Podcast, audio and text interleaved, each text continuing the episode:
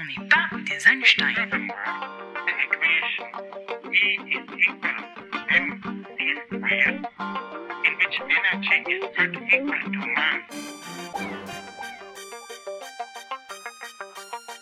On n'est pas des Einstein.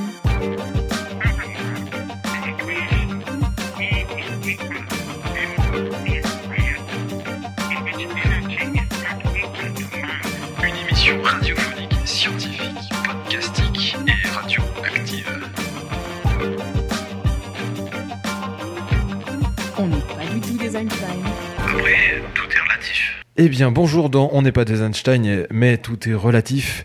Et c'est l'émission numéro 10, un nombre, puisque maintenant on est passé au numéro 10. Et nous sommes le mois de juillet 2023, le premier épisode de cet été. C'est énormissime, j'espère que vous êtes en train de chiller tranquille avec une petite... euh, allez, on va pas parler d'alcool, on va parler de sirop à la menthe avec un petit peu de glaçon, au bord d'une piscine, si possible euh, vide, parce que nous sommes dans un été très sec malheureusement. En tout cas, aujourd'hui, euh, j'espère que vous allez bien. Et puis, je vais vous présenter les gens qui sont avec nous dans le studio.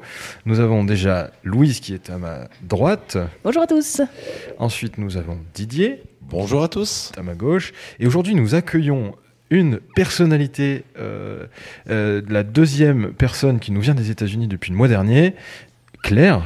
Bonjour Claire. Bonjour à tous. Alors Claire, tu es américaine, Oui, mais tu parles plutôt bien français. euh, plus ou moins, oui. Plus ou moins, super. Bon, on essaiera, s'il y a besoin, on peut te poser des questions en anglais, et euh, sinon, on, on traduira si tu peux répondre en anglais ou, ou en français. Ça va? Cool, super. Euh, Donc, ce mois-ci, au mois de juillet, qu'est-ce qu'on a comme news au niveau scientifique? Alors, au mois de juin dernier, euh, il y a Boeing qui a annoncé qu'il reportait son premier vol spatial habité à cause d'un ruban adhésif qui n'était pas bon. Alors, c'est les titres des journaux, hein, mais il faut euh, un peu plus euh, gratter la news pour savoir qu'en fait, c'était tout à fait normal. Il y avait un ruban adhésif. En gros, c'était un ruban qui pouvait euh, entourer des câbles électriques qui en fait n'étaient pas aux normes et pouvaient éventuellement risquer d'engendrer des feux, des départs de feu. Ce qui est dans l'espace un petit peu contraignant. hein. Si vous avez un jour un feu dans l'espace, c'est pas cool. Euh, mais voilà, en, gros, les journaux se sont emparés de la chose et ont dit Boeing reporte son premier vol à cause de scotch ou de ruban adhésif. Oui, au final, c'est juste un problème de, normes sur un produit en particulier. Mais voilà, vous pouvez retrouver ça sur 20 minutes si vous voulez lire un peu plus. Louise, dis-moi. Oui, bah, vous, verrez souvent ça dans l'industrie du spatial, euh, les vols qui sont reportés. Il y a énormément de décalage euh, au niveau des timelines. Il y a beaucoup de raisons à ça. Principalement, c'est des raisons de sécurité, parfois des raisons de météo. Mais euh, la raison, c'est surtout que au fond, une mission spatiale, ça coûte très très cher et que on veut prendre toutes les précautions pour qu'on n'ait pas une explosion euh, quand on envoie dans l'espace ces satellites qui coûtent si cher. Exactement. C'est, euh, il faut être précautionneux et le moindre petit, la moindre petite chose, ben, on doit les tester, on doit les approuver, etc. Donc c'est pas, c'est pas, euh, un- enfin, c'est pas une surprise ou c'est pas quelque chose de d'inhabituel cette, ce genre de ce genre de news. Mais les journaux, bon, bah, faut bien qu'ils euh, aient un petit peu de grain à, à moudre, hein, comme on dit. Euh, bah, d'ailleurs, en parlant Attends, de, dis-moi, J'ai une question. Pourquoi Boeing il fait des capsules spatiales pour les vols habités? Bah, en fait, qu'on a déjà, on a déjà assez de vaisseaux spatiaux ou c'est comment dire, c'est, pour une ouverture à la concurrence et euh, Alors, c'est principalement une question d'ouverture à la concurrence. Euh, le milieu, de, le, monde de l'industrie de l'exploration spatiale humaine, c'est très très peu de, euh, de, de personnes qui sont impliquées. Il faut savoir que pendant des années, en fait, il y avait que les Russes et les Chinois qui étaient capables de- d'envoyer des hommes dans l'espace. Hmm. Euh, quand la navette euh, spatiale américaine s'est arrêtée d'opérer, à partir de là, tous les Américains, tous les Européens qui sont partis dans l'espace sont tous partis sur des fusées Soyuz. Euh, malheureusement, enfin, je ne sais pas si c'est malheureusement, mais en tout cas, c'était une dépendance que, au niveau de la géopolitique, ni les États-Unis ni l'Europe n'étaient vraiment d'accord avec. Et donc, il y a eu énormément d'argent aux États-Unis qui a été euh, enclenché pour développer leurs propres moyens d'accès à l'espace. Euh, dans cette euh, logique-là, il y a eu SpaceX qui en a beaucoup bénéficié, mais également Boeing. Et il faut noter que les Européens, ça fait des années, peut-être même des décennies, qui réfléchissent à si nous aussi, on devrait avoir nos propres moyens d'accès à l'espace, puisque pour l'instant, tous les astronautes européens partent soit avec les Américains, soit avec les Russes, Mm. mais jamais sur des navettes européennes.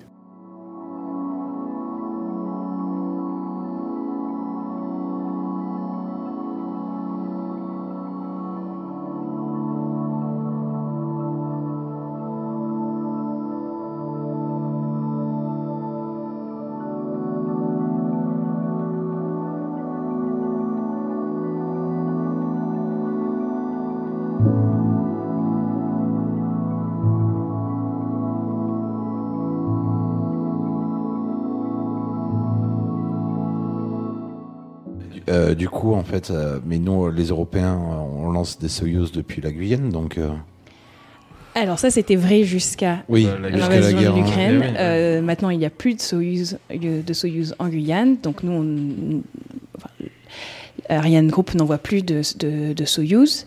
On n'envoie que des Ariane euh, 5, ce qui est peut-être le sujet d'un- d'une autre conversation, parce que les Ariane 5, on arrive au dernier lancement des Ariane 5, la dernière fusée est en construction actuellement, je crois, et l'Ariane 6 n'est pas prête. Donc euh, bientôt, les Européens n'auront Mm. plus ou très peu de, de, de moyens, capacité de lancement, euh, juste la petite Vega italienne qui permet d'envoyer des petits satellites. Des petits satellites. ouais. D'accord. Alors, bah, justement, la, la NASA, en fait, elle a passé des contrats récemment avec euh, ben, Boeing et SpaceX. Et il faut savoir que euh, les astronautes, jusqu'à l'ISS, voyagent depuis 2020 euh, déjà à bord des vaisseaux de SpaceX. Et le programme de Boeing, lui, par contre, il a pris beaucoup de retard à cause d'une toute une série de déboires et dont, euh, bah, justement, là, ici, il y a encore un retard à cause d'un problème d'un produit qui n'était pas aux normes.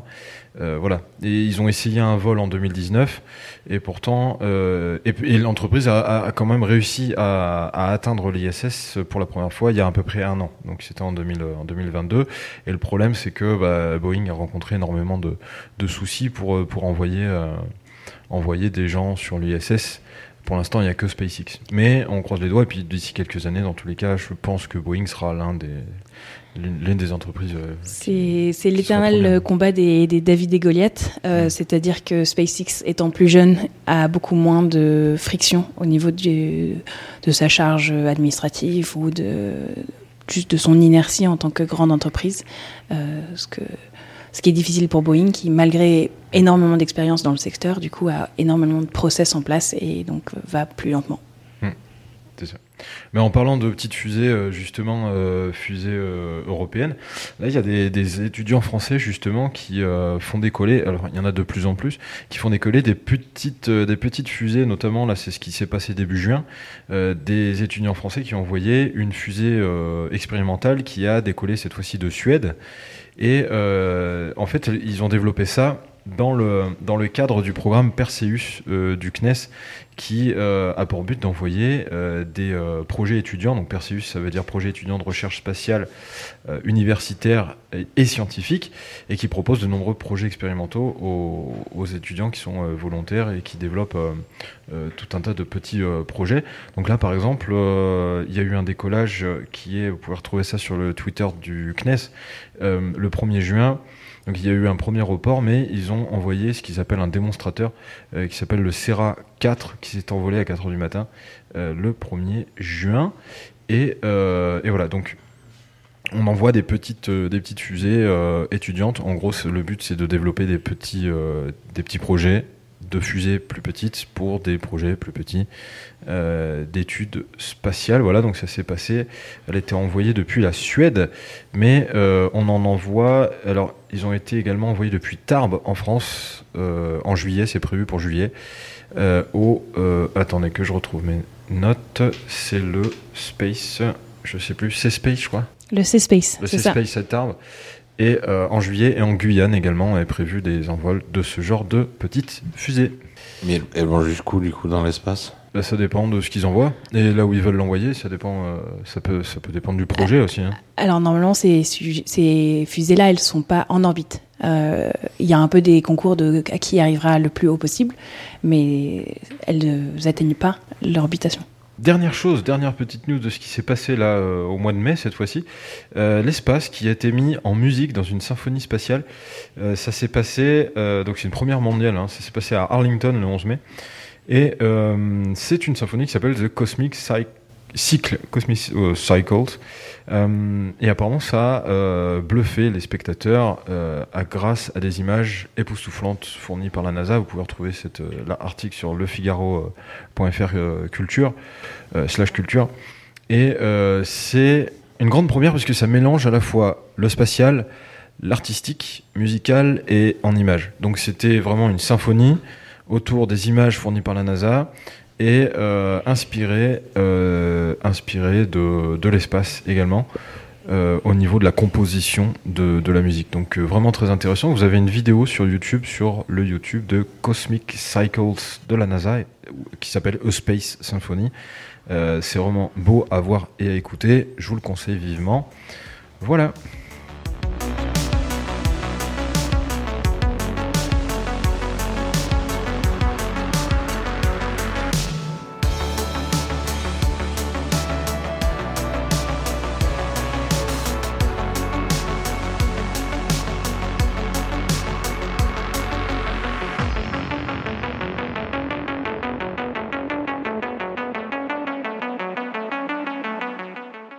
Eh bien, euh, aujourd'hui, pour euh, cet épisode du mois de juillet 2023, nous avons euh, dans nos studios ici présente Claire, qui nous vient de Brown University. Bonjour. Bonjour à toi, Claire. Bonjour, Claire. Alors, bonjour Claire. Et du coup, alors, euh, ça se trouve où Brown University? Alors, Brown University, c'est en Providence, Rhode Island. C'est un état tout petit euh, sur la côte est des États-Unis. Voilà. Ok, donc c'est pas très loin de New York. Ouais, c'est à trois heures euh, en voiture de New York. Et c'est en dessous ou au C'est nord au-dessus, Au nord de New York. au nord. Ouais. Ok, Brown University. Euh, alors, est-ce que c'est pas loin de... euh, Qu'est-ce qu'on a comme autre ville dans ce coin-là Euh, c'est pas loin de. Boston, c'est à une heure de Boston. D'accord, pas très loin de Boston. Très Ouais. bien. Alors, toi, tu travailles sur quoi exactement?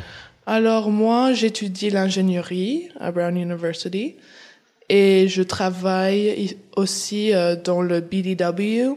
C'est un peu un endroit où tous les étudiants de undergrad et aussi des gens dans la communauté de Providence peuvent venir travailler sur des projets, utiliser des machines, euh, du bois pour le métal, euh, des... Fabriquer des choses et Oui, tout ça, quoi. voilà. Par rapport à un étudiant français, en France, on a euh, à l'université, juste après le bac, euh, on a le baccalauréat, donc c'est après Mm. le high school, après le lycée, after high school.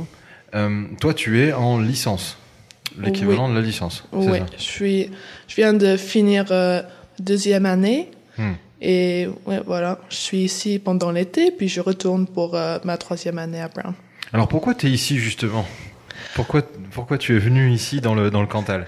Oui, c'est rigolo. En fait, euh, je joue au water polo à Brown University et j'ai une copine qui était sur mon équipe qui s'appelait Maya et euh, j'ai vu sur LinkedIn euh, qu'elle parlait de sa cousine Louise et un peu son business qu'elle venait de, de commencer qui s'appelait le Spring Institute et pour- for Forest on the Moon. Et je me suis dit, bah, c'est super cool et ça, euh, c'est très similaire à ce que je fais ici à Brown parce que j'étais dans un club d'ingénierie lunaire. Euh, alors, euh, j'ai trouvé son LinkedIn, j'ai parlé avec elle et j'ai demandé, euh, bah, si tu as besoin de, d'aide, je veux bien venir euh, être euh, un part de Spring Institute parce que c'est vraiment super le travail que vous faites là-bas. Et je suis ici maintenant. Ici, donc à, euh, dans le Cantal, à Plo exactement, où Ouais. tu te retrouves ici, euh, pour travailler avec Spring Institute. On a déjà eu le mois dernier euh, Patrick qui travaille euh, également euh, en ce moment dans le, dans le Cantal, qui nous vient aussi des, des États-Unis.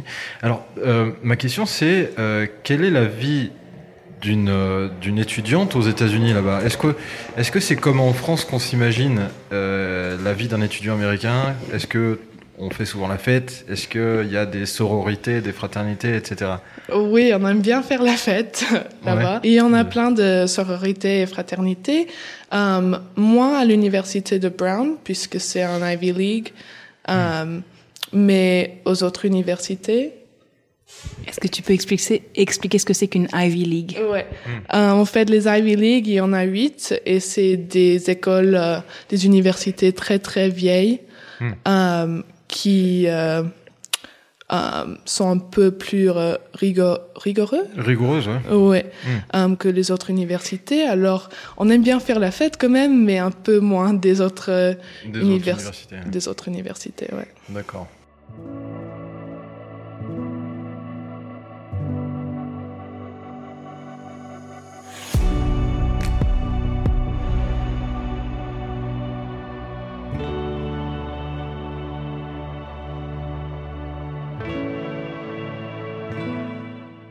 Louise, elle a une question. Oui, est-ce que tu peux nous parler parce que donc tu fais partie de l'équipe de water polo qui est un autre euh, euh, c'est une autre chose dont on entend beaucoup parler en France, c'est le sport à l'américaine. Est-ce que tu peux nous expliquer un petit peu euh, ce que tu fais, à quoi ça ressemble tes entraînements Ouais.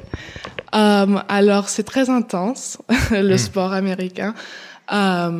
On a vers euh, trois heures d'entraînement par jour. Trois heures. Euh, oui, et les week-ends, euh, on a quelques week-ends euh, dans notre saison de water polo. On a six matchs le week-end. Euh, Six matchs. oui, à, à une heure de de- d'échauffement et une heure de match. Alors, ça fait euh, des week-ends de 12 heures de water polo. Alors, euh, ça, ça fait quand même beaucoup. Euh, il faut être en pleine forme pour... euh, euh, ouais.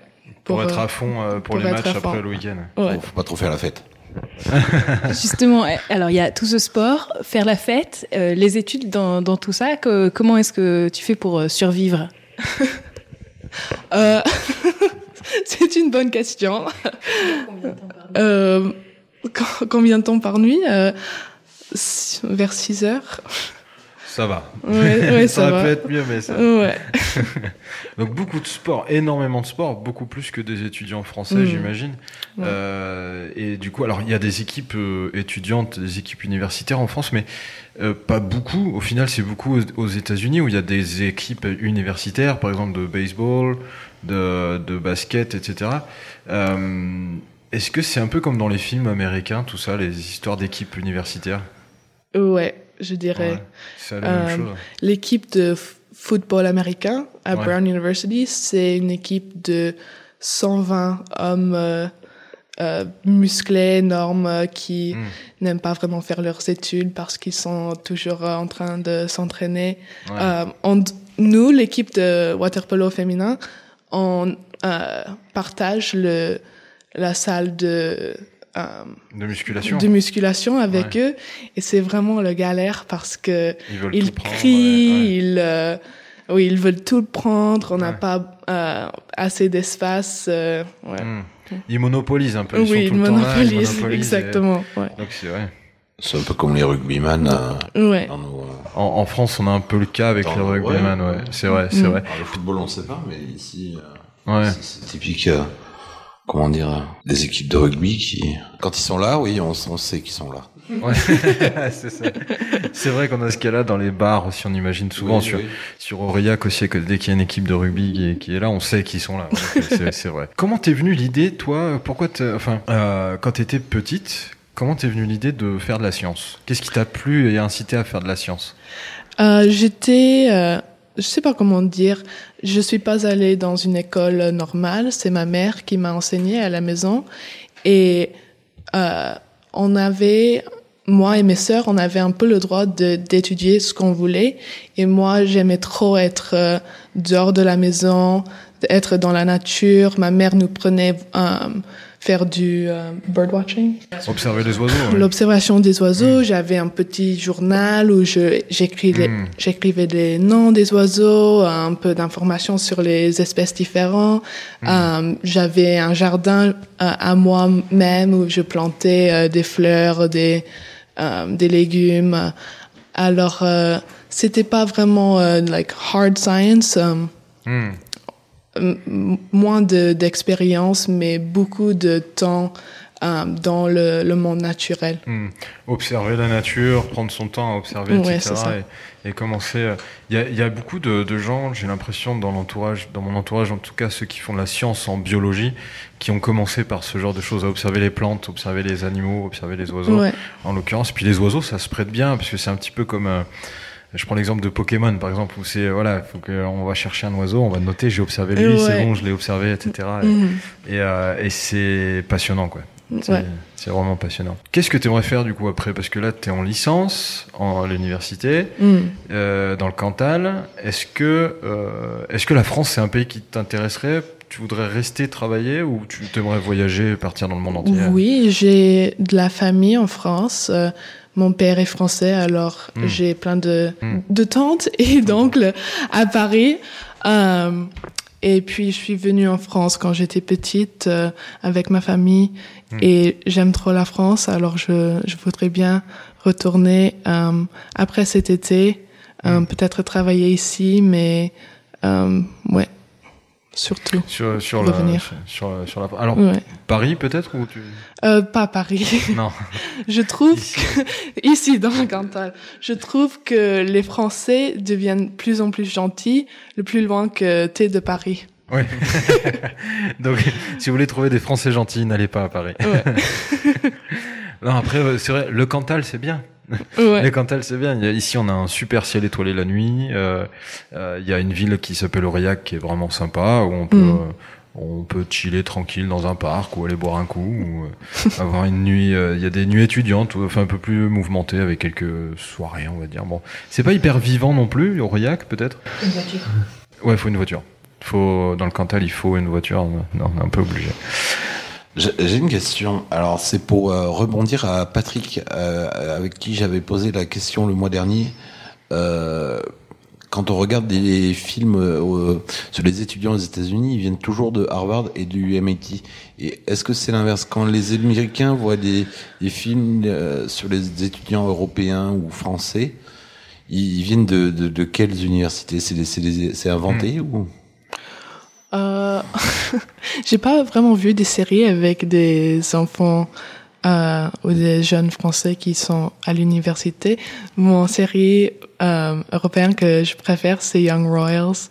Et c'est, c'est, un peu la monarchie. euh, Ok, je connais pas. Je regarderai. ouais, c'est super. Unreal, Unreal, Young Royals. Young Royals, jeunes royaux. D'accord. C'est sur Netflix. Ok, je regarderai ça alors. Et on fera un petit euh, un petit bilan la prochaine fois avec notre avis, etc. Euh, alors du coup, euh, ouais, c'est vrai qu'au niveau des étudiants français, il y a beaucoup de moi, on m'a- souvent euh, dit, euh, que ce soit en Australie ou en- aux États-Unis euh, ou un peu partout. Euh, beaucoup s'imaginent le film euh, qui, est, qui est connu ici, qui s'appelle L'auberge espagnole. Euh, the Spanish, euh, I don't know the name in English, mais, euh, mais euh, en gros, c'est un étudiant français qui vient faire ses études à Barcelone, en Espagne, et il y a des gens de toute l'Europe qui se retrouvent là-bas, et ils sont une grosse colocation, et euh, etc., etc. Et donc, on imagine beaucoup les étudiants européens comme étant des étudiants qui vont à droite à gauche euh, dans plein de pays différents, avec euh, le programme Erasmus qu'on a ici. Euh, voilà. Alors vous voyez pas, mais Claire a pas l'air de connaître ce Non, film. non, Alors du ouais. coup, est-ce que Claire, tu peux nous dire un petit peu, euh, toi, donc ton, ton père était français, mais euh, dans des amis amé- américains, quand ils regardent la France ou l'Europe, c'est quoi leur stéréotype à eux? Euh, c'est un peu rigolo. Mon, mon nom de, euh, mon surnom sur mon équipe de water polo, c'est Oui Oui. Oui, oui, Oui. comme le dessin animé. Personne, je m'appelle Claire, mais personne m'appelle euh, avec ce nom. C'est un peu parce que euh, ce surnom est rigolo, mais aussi il y a deux autres Claires sur notre équipe. Alors pour me Différencier. euh, différencier, elle m'appelle euh, Oui, Oui oui. Oui. Euh, chaque fois que euh, mes amis euh, voient des des posts sur Insta ou Mhm. euh, avec euh, des baguettes ou des escargots, ils, ils m'envoient ça. Euh, T'es la, la, la frogs. Froggy? ouais. Yes. Mais c'est pas une c'est pas une vraie stéréotype euh, le- Ouais. le- que les Français mangent mange des, des, des grenouilles. des grenouilles. Ah ouais, c'est vrai. C'est souvent on m'a appelé euh, quand j'étais par exemple en Australie, on m'appelait the froggy euh, frogs. Ouais. Ils, ils appellent les Français comme ça. Ah ouais, ouais. Mais peut-être qu'aux États-Unis, ça doit être euh, différent. C'est plus les escargots Hmm. et les, la baguette. C'est vrai que c'est un truc, euh, c'est un des stéréotypes euh, Mm. français euh, très connus. Très connus.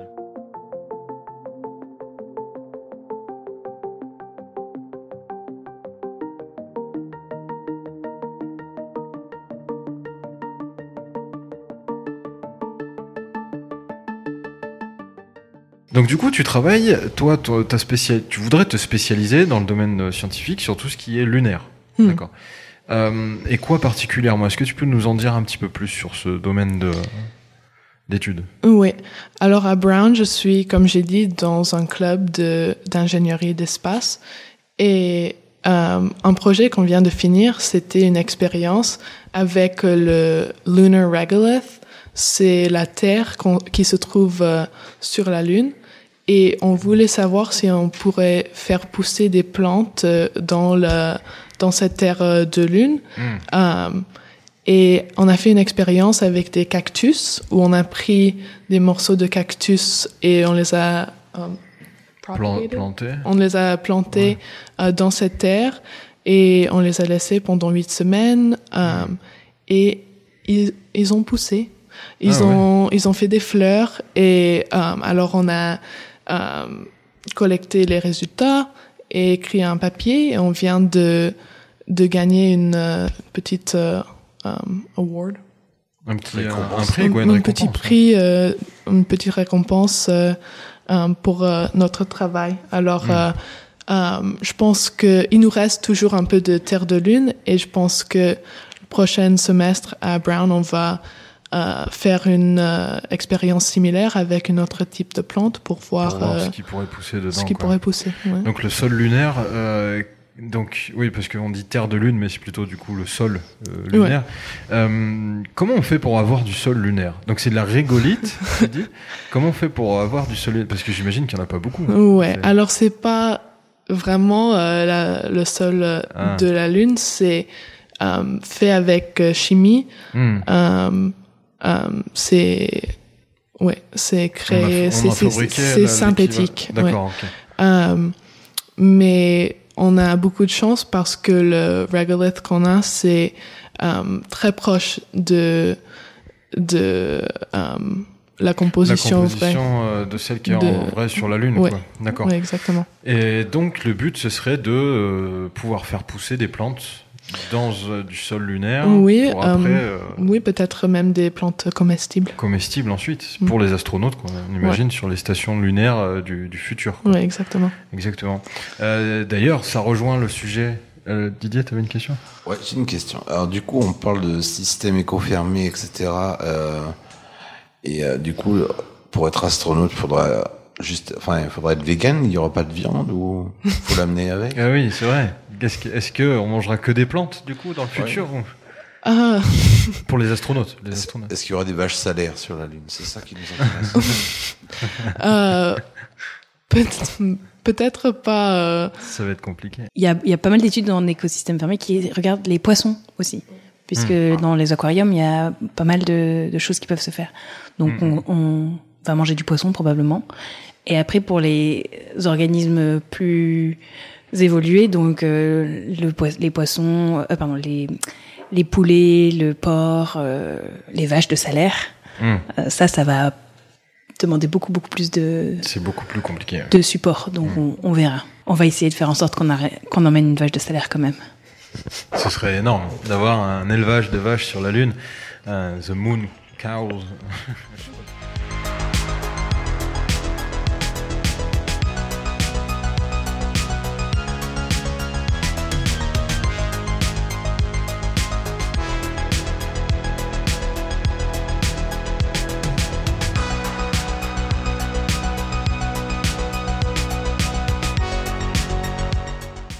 La nourriture des astronautes dans le futur sur la Lune, très certainement beaucoup de végétaux. Pour l'instant, on a réussi à faire pousser des cactus à Brown University. Mm. Euh, merci Claire.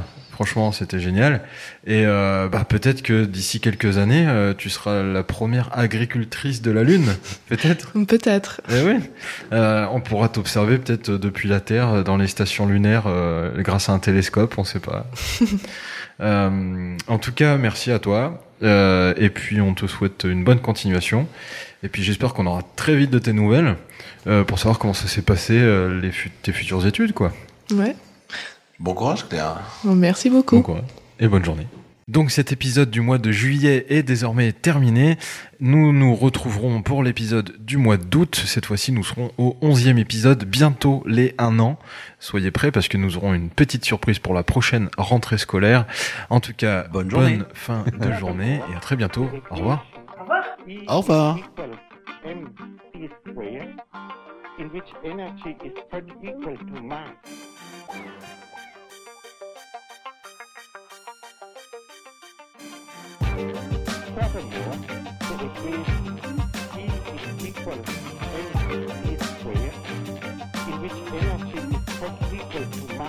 Une émission radiophonique, scientifique, podcastique et radioactive.